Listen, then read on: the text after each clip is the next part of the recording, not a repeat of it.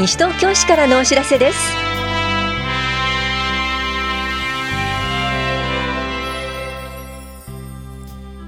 今日は市民税都民税納税通知書の送付。絵本の読み聞かせ講座などについてお知らせします。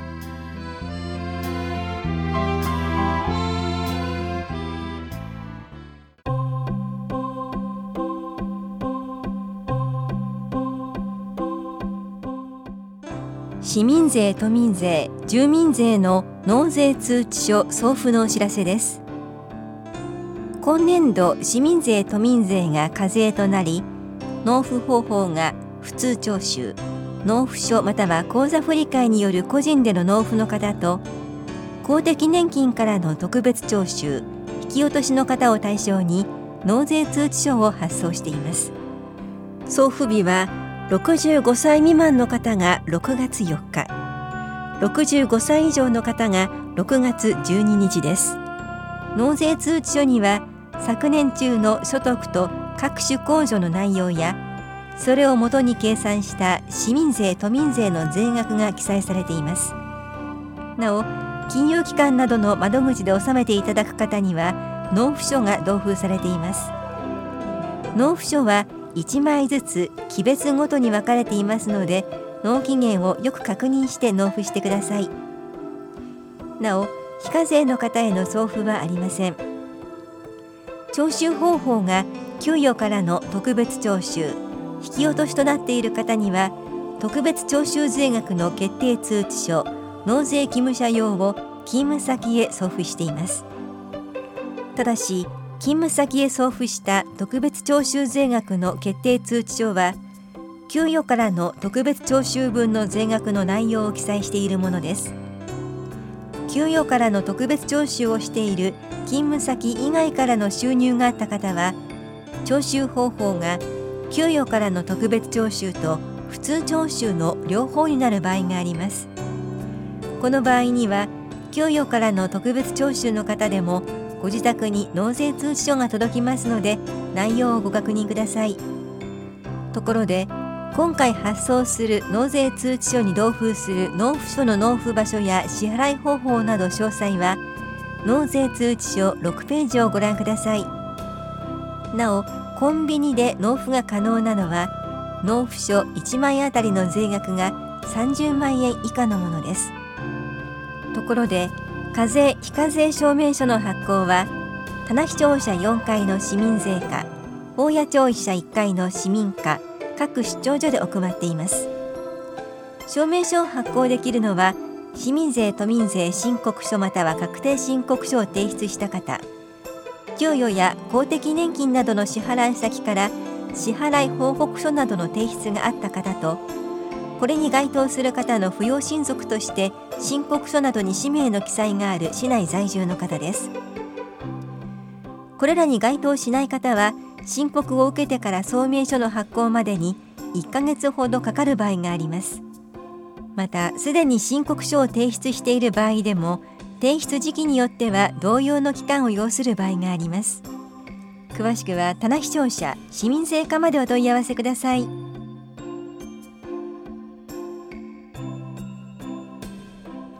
絵本の読み聞かせ講座のお知らせです。小学校や保育園などで絵本の読み聞かせを行っている方を対象とした2日間の講座です。6月20日と27日いずれも木曜日午前10時から正午まで八戸図書館で行われます。講座では絵本の選び方読み聞かせの実演を行います。参加できるのは両日参加できる市内在住の方で現在小学校保育園図書館などで絵本の読み聞かせを始めて1年以内の方です。参加ご希望の方は直接または電話でお申し込みください。保育はありません。定員は20人で申し込み順となります。お申し込みお問い合わせは八戸図書館までどうぞ。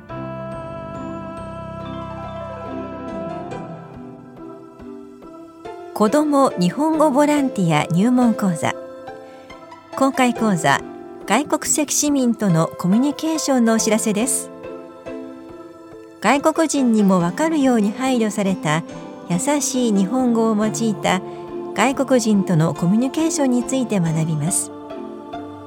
この講座は NPO 法人多文化共生リソースセンター東海の土井義彦さんを講師に迎え6月18日火曜日午後2時から4時まで棚視聴者2回で行われます。定員は10人で申し込み順となります。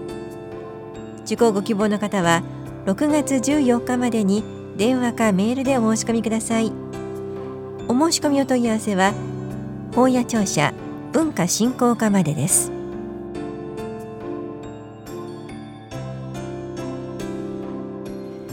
言葉の発達発音などに心配のある子どもの言語訓練相談のお知らせです。5歳から12歳ぐらいのお子さんを対象に言語訓練士による相談を行います。6月19日水曜日午後1時半から5時まで大谷庁舎4階教育支援課で行われます。1人15分程度です。相談ご希望の方は12日までに電話でお申し込みください。お申し込みお問い合わせは教育支援課までです。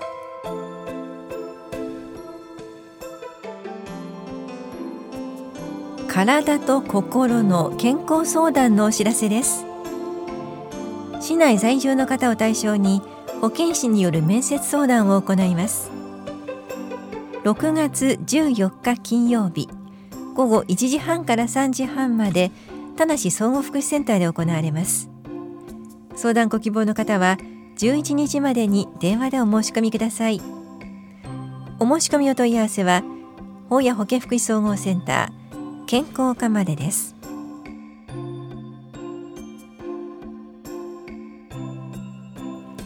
我が家の耐震診断をしましょう。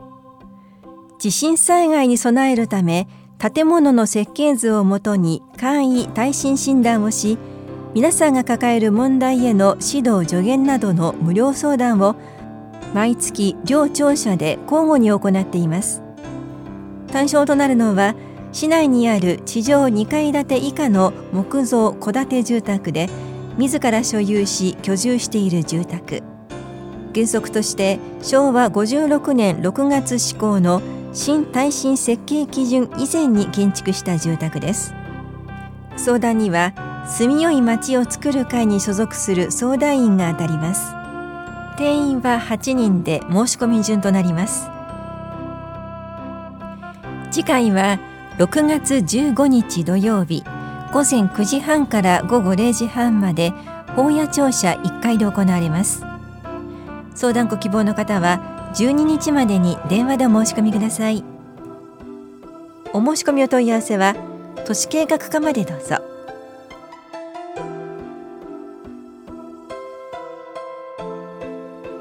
自治会町内会等活性化補助金説明会と懇談会開催のお知らせです。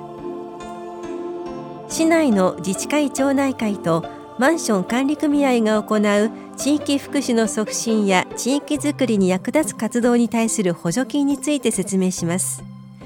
合わせて団体同士が交流する懇談会を行います。この催しは6月29日土曜日午前10時から午後0時半までは棚視聴者5回午後3時から5時半までは本屋庁舎1階で行われます。対象は市内の自治会町内会とマンション管理組合です。参加団体は6月14日金曜日までにファックスかメールでお申し込みください。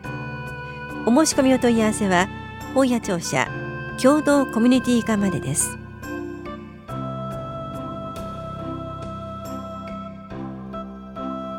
離乳食講習会スタートのお知らせです。市内在住の4ヶ月から5ヶ月の乳児と保護者を対象に離乳食開始から初期のお話移植をします。この講座は6月19日水曜日午前10時半から11時半まで田梨総合福祉センターで行われます。受講ご希望の方は6月12日までに電話でお申し込みください。お申し込みお問い合わせは大谷保健福祉総合センター健康課までです。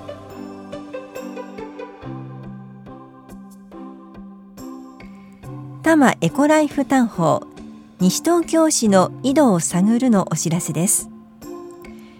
3カ所の井戸を見学して地下水について学びます。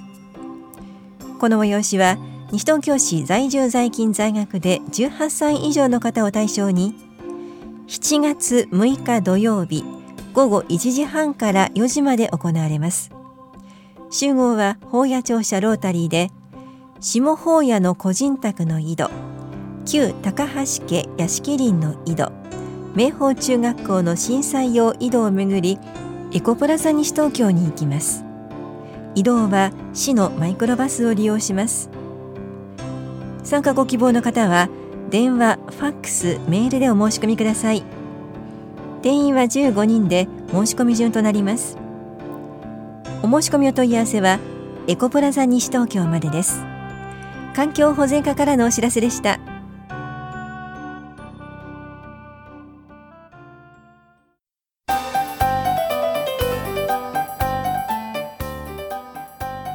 台風集中豪雨に備えましょう。6月は浸水対策強化月間です。台風や集中豪雨による被害は毎年発生しています。梅雨は雨も多くなり7月以降は台風も発生しますので事前に備えることで被害を減らしましょう。備えのポイントはまず非常用品の確認です。災害時は避難場所での生活を余儀なくされることもありますので必要なものを備えておきましょう。次に避難場所の確認です。学校や公民館など避難場所への経路を確認し普段から家族で集合場所や連絡方法を話し合っておきましょう。側溝や排水溝は掃除して水はけを良くしておきましょう。側溝や排水溝が詰まっていると道路の水を除去する機能を果たせず水が溢れる原因となります。またゴミを捨てる物を置くなども厳禁です。台風などが発生したらテレビやラジオ、インターネットを活用し気象情報や警報を確認しましょう。東京都が発信している東京アメッシュホームページでは降雨情報を確認できます。お問い合わせは西東京消防署までどうぞ。本屋庁舎危機管理室と下水道課からのお知らせでした。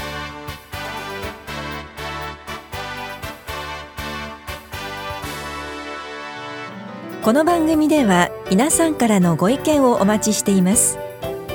FM 西東京西東京市からのお知らせ係までお寄せください。またお知らせについての詳しい内容は広報西東京や西東京市ウェブをご覧いただくか西東京市役所までお問い合わせください。